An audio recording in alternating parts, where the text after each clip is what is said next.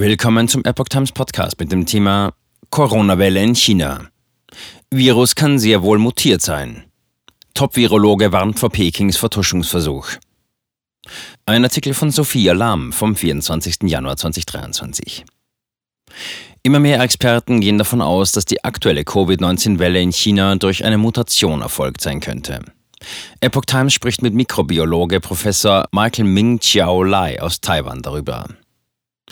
Professor Michael Ming Chiao Lai kritisiert in einem Exklusivinterview mit der chinesischen Ausgabe der Epoch Times vom 17. Januar Pekings Versuche, die Folgen der Welle vor der Welt zu verbergen, scharf.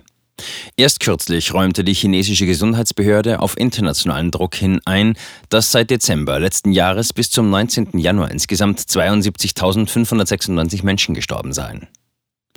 Pekings Zahlen sind nicht zuverlässig. Die überfüllten Krankenhäuser und Krematorien in ganz China deuten jedoch auf eine weitaus höhere Zahl von Todesfällen hin. Auch Lai hält die Zahlen der KPC für nicht zuverlässig. Das britische Forschungsinstitut Airfinity schätzt, dass in China rund 33.900 Menschen am Tag sterben. Summiert man diese, kommt man auf 708.000 Tote seit dem 1. Dezember 2022. Um einen weiteren globalen Ausbruch zu verhindern, müsse man laut Lai das Virus und seine Untervarianten näher spezifizieren. Die drängendste Frage sei aktuell zu klären, ob es sich um die Omikron-Varianten oder Mutationen handele. Allerdings gab er zu bedenken, dass es dazu aktuell nicht genügend zuverlässige Daten gebe. Zitat, wir müssen wissen, welche Subvariante in China vorherrscht. Wenn es sich um eine neue Subvariante handelt, sind die Menschen dagegen nicht immun. Zitat Ende.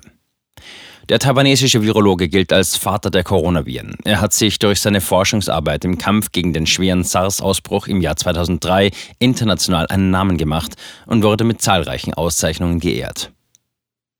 Mutationen in China sehr wahrscheinlich. Die derzeit vorherrschenden Omikron-Varianten BA52 und BF7 verursachen nur Infektionen der oberen Atemwege, die milder verlaufen. In China hingegen sterben viele Menschen an einer Lungeninfektion, der sogenannten weißen Lunge, ohne dabei zwangsläufig typische Erkältungssymptome zu haben. Trotz der mysteriösen Symptomatik beharrte das chinesische Gesundheitsministerium am 13. Januar auf seiner Aussage, dass 97 Prozent der gesamten Covid-19-Fälle im Land auf diese Omikron-Untervarianten zurückgehen. In dem Interview betont Lai, dass die mutierten Stämme in China sehr wahrscheinlich ein wenig anders seien. Verschiedene Varianten des Virus verursachen unterschiedliche Symptome, betonte Lai. Eine geringfügige Veränderung in der Aminosäure- und Gensequenz des Virus verändere seine Immuneigenschaften, was negative Folgen für die eigene Immunabwehr haben könnte. Einige Stämme des Virus können schwerere Krankheiten verursachen. Expertin aus Hongkong fand kleine Veränderungen in Chinas Omikron-Subvarianten. Lais Worte decken sich mit den Aussagen von Dr. Li Mengyan. Sie war Mitglied des WHO-Influenza H5-Referenzlabors an der Universität für öffentliche Gesundheit in Hongkong, bevor sie in die Vereinigten Staaten floh.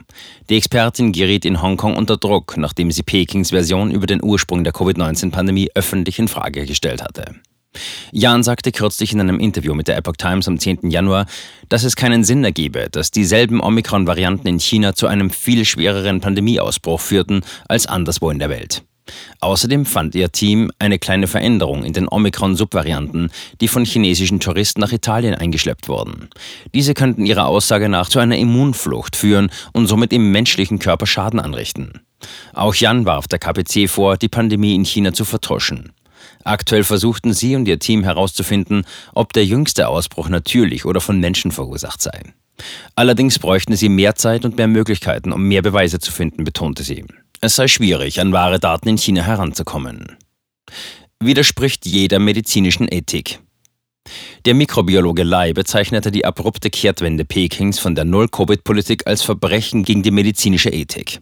Ich bin gegen eine langfristige Isolationspolitik, sagte Lai. Es ist unmöglich, Viren zu eliminieren. Als Menschen müssen wir lernen, mit ihnen zu leben. Die strengen Covid-Beschränkungen hätten der chinesischen Gesellschaft, der Wirtschaft und der Bildung großen Schaden zugefügt, so der Experte. Seit Dezember letzten Jahres hat die KPC abrupt und ohne Vorbereitung ihre Null-Covid-Politik beendet.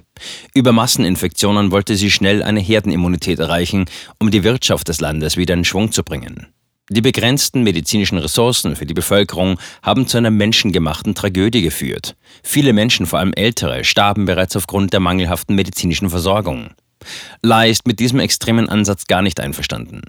Dieser Ansatz der Masseninfektionen bedeutet, einige Menschen zu opfern, um andere Menschen zu schützen. Das ist ethisch nicht vertretbar, kritisierte Lai die Praxis der KPC. Niemand sollte Menschen schützen, indem man andere opfert. Wir müssen alle schützen, betonte Lai.